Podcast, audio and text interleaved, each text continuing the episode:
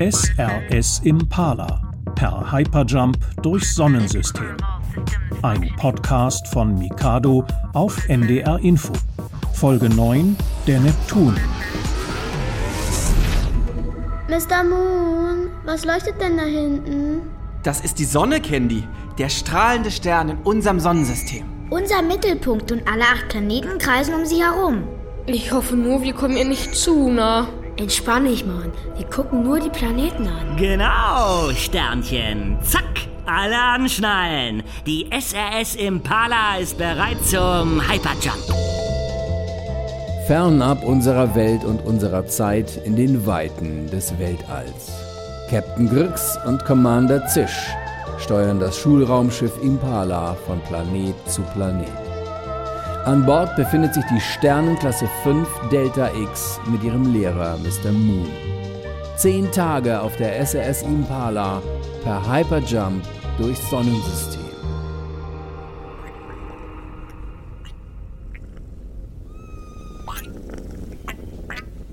Du bist voll verliebt in die Glibbertrixie, ne? Jetzt guck doch mal, wie lieb sie ist.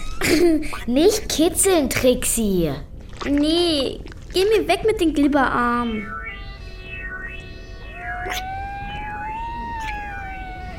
Finde, du quälst das Alien. Nee, ich glaube, sie mag das. Das soll vielleicht Singen sein. Oh mein Gott, ihr seid doch alle irre. Ich nicht, ne? Äh. Achtung! Galaxie-Amphitheatertüren öffnen sich. Emma, bring Trixie jetzt bitte zurück zum Bordarzt. Kann ich sie nicht bitte mit reinnehmen? Nein, ich bin Geographielehrer und kein Kryptozoologe. Keine Haustiere im Unterricht. Gestern war eine absolute Ausnahme.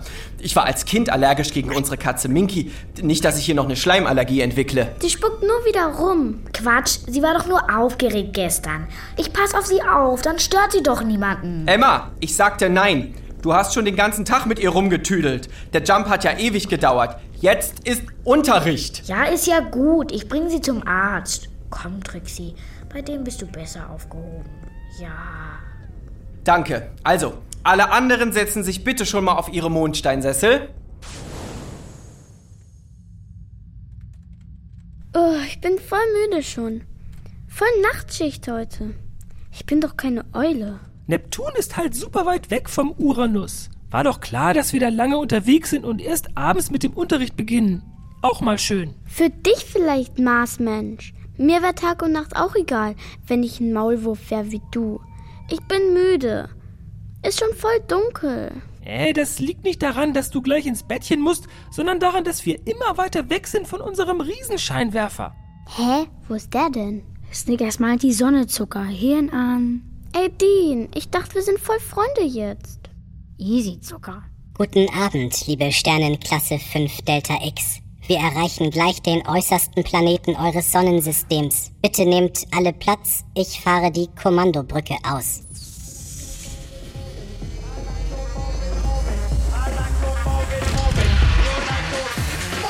Hallo, zurück unter der Weltallkuppel, Sternchen. Obwohl die Space-Kino-Kuppel auch nicht übel ist, oder? I like to move it, move it. I like to move it, move it. I like to move it, move it, move it. Endlich konnten wir meinen absoluten Lieblingsstreifen gucken. Was für eins live. Krass, der Typ mit seinen alten Sprüchen und noch älteren Filmen. Ich fand's voll schön im Kino. Voll süß, die kleinen Äffchen. Starte Bremsvorgang. Ähm, ey, wo ist eigentlich Emma? Stopp, wir sind noch nicht vollzählig. Stoppe Bremsvorgang. Uh, knappe Sache. Entschuldigung, ich musste mich noch umziehen. Hat die Glibbertrixie wieder gespuckt, ne? Nee, nee, ich bin nur ein bisschen nass geworden. Jetzt müssen wir aber mal langsam abbremsen, sonst sind wir gleich in der nächsten Galaxie. Starte Bremsvorgang zum Neptun. Uh, habt ihr gemerkt, ne? Captain Grix hat wieder die ganze Zeit geübt, während wir im Kino waren. I geht allerdings immer noch nicht. Mein schöner Name. Commander. Na fast. Aber ich wette, den Rest hat sie morgen drauf. Diese Omega-Septianer sowas von Checker. Jetzt aber Neptun. Zack, Alle anschnallen, Füße auf die Hyperstopper. Wir bremsen ab in 3, 2, 1. Ich hab dich voll gerettet, ne, Emma? Die wollten voll ohne dich bremsen. Da wärst du voll durch den Impala geknallt, ne? Danke. Gut, dass dir aufgefallen ist, dass direkt neben dir ein Platz frei ist. Ja, voll gut, ne? Alle Sternchen abgeschnallt. Wir sehen uns zum nächsten Jump. Ich materialisiere mir schon mal ein Bier. Äh, äh, Kaffee, meine ich. Aber bitte mit Sahne. Go, BX8K3. Verstanden. Ich fahre die Kommandobrücke ein. Alle Sitze in Liegeposition. Seht hinauf zur Weltallkuppel. Ich präsentiere den zweiten Eisriesen und achten Planeten eures Sonnensystems.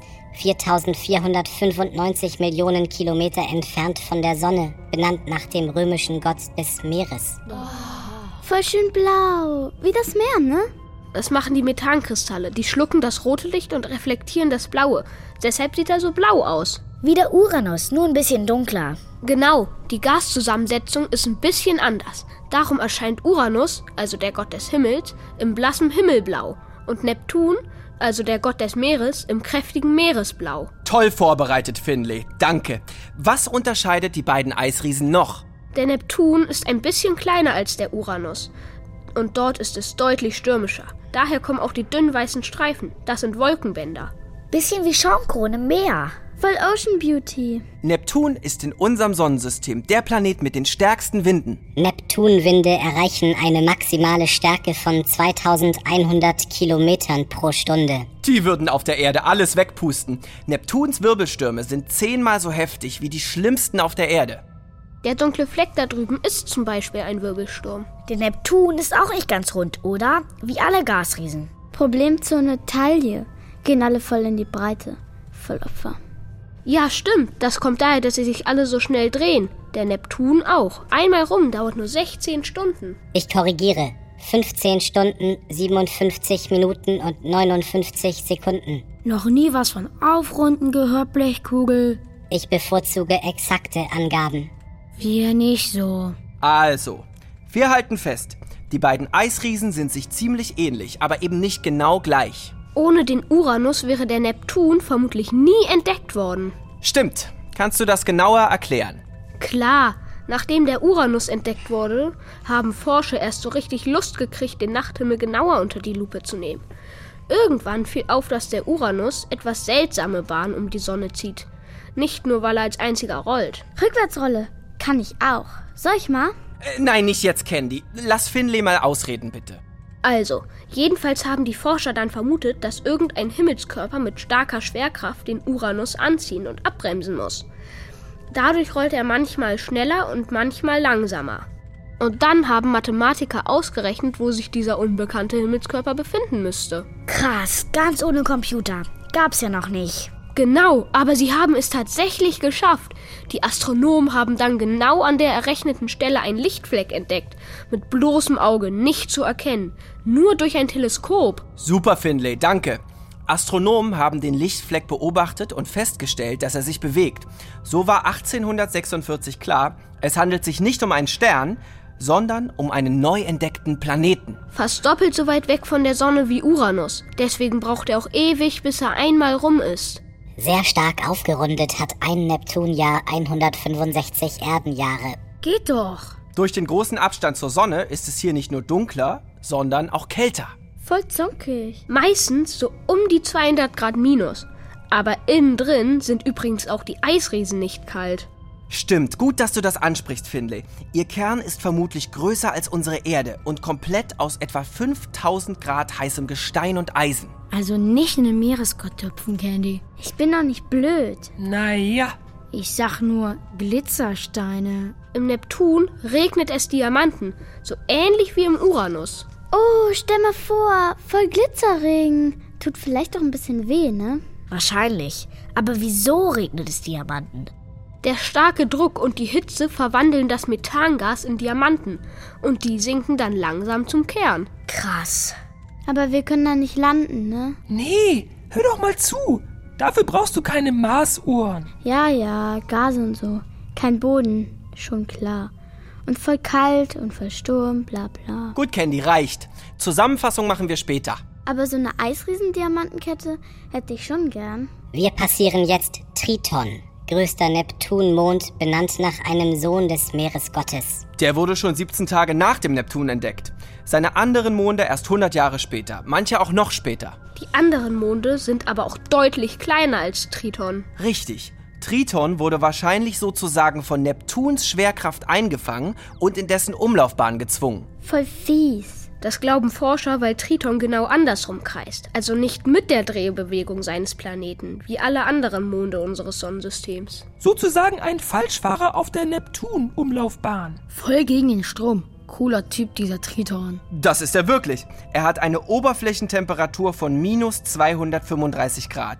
Seht ihr die langen dunklen Streifen? Ja. Das sind Ablagerungen von sogenannten kalten Vulkanausbrüchen. Dabei werden Fontänen aus Stickstoff und Eis bis zu acht Kilometer weit ins All geschleudert. Da hinten ist gerade einer dieser Ausbrüche, oder? Wo? Ich sehe nix. Bestimmt schon vorbei, ne? Menno. Nein, Candy, keine Sorge. Die Vulkanausbrüche dauern oft ein ganzes Erdenjahr. Guck mal da drüben. Ah, da. Sieht ein bisschen aus wie mein Haarspray. Leider alle. Und macht irgendwie komische Geräusche, ne? Geräusche können wir im All nicht hören, Candy, das hatten wir doch schon. Im luftleeren Raum gibt es keine Schallwellen. Aber ich höre doch was. Seid mal leise. Lausch mal an deiner Nachbarin. Ey, Emma, du machst komische Geräusche. Hast du Hunger oder so?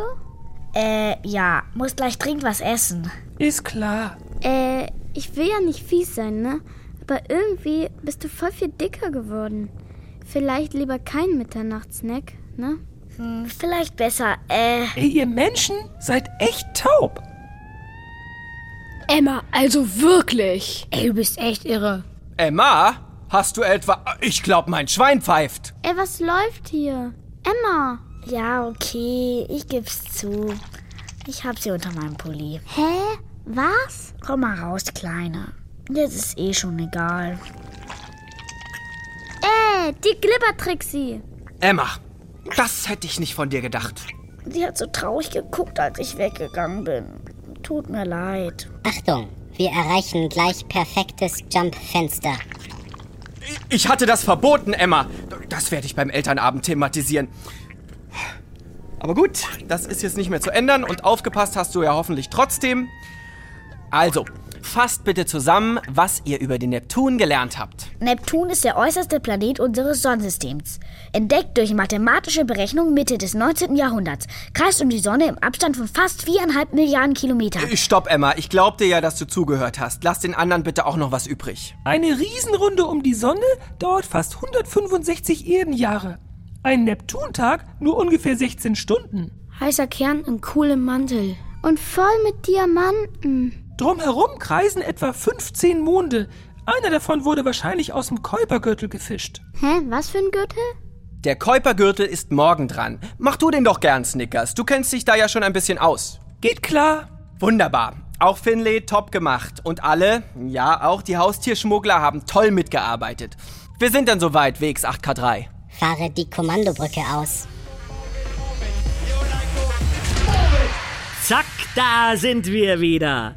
Und wir haben noch ein kleines Goodie für euch. Bevor wir nach Hause jumpen, können wir noch einen kleinen Abstecher zum Pluto machen. Klein, aber fein. Move it! Hat Emma schon verraten, die Überraschung. Echt? Voll vergessen. Meistens ist der Zwergplanet Pluto sehr weit weg vom Neptun. Das hätten wir nicht mehr geschafft. Aber er hat eine etwas eigenwillige Umlaufbahn um die Sonne und ist ganz kurz sogar dichter an ihr als der Neptun. Und jetzt ist Pluto gerade fast dort, wo sich seine Umlaufbahn mit der von Neptun kreuzt. Wir haben also Glück. Also zischen wir gleich zum Pluto. Leider keine Zeit für Retro-Kino. Aber vielleicht kann ich Captain Grix noch schnell das I beibringen, hä? Ich muss Masse Untersuchungen von Elementarteilchen Ach so, ja. der Neptun-Umlaufbahn machen. Alter Schwede. Die sind irgendwie auch hobbylos auf Omega Septa. Egal. Dreh ich halt ein kurzes Spacey und mach ein bisschen Space Snap. Space Nap. Voll die gute Idee. Komm, Emma, lass mal gucken, ob es coole Neptunfilter gibt. Vielleicht mit Diamanten und so. Okay. Der morgige Jump ist wirklich ganz kurz. Wir starten gleich nach dem Frühstück mit dem Unterricht und dann schaffen wir es noch rechtzeitig nach Hause. Wird machen zum Hyperjump. Es geht los, Sternchen. Sitzlehnen hoch, alle Sternchenfüße auf die Hyperstopper, angeschnallt und Losgeknallt! in 10, Neun, acht, 7, 6, 5, 4, 3, 2, 1.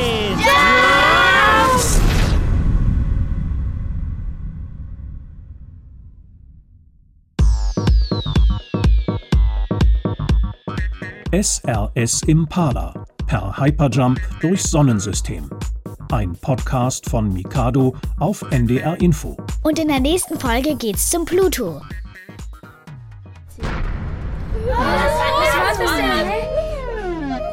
Da ist was an der Kuppel vorbeigerauscht. Sofort alle anschnallen. Das war ein kleiner Komet, Klein, der sah riesig aus. etwa einen Kilometer breit. Das ist nicht klein. Der Komet hat uns nicht berührt. Er hätte uns zertrümmert. Voll knapp, ne?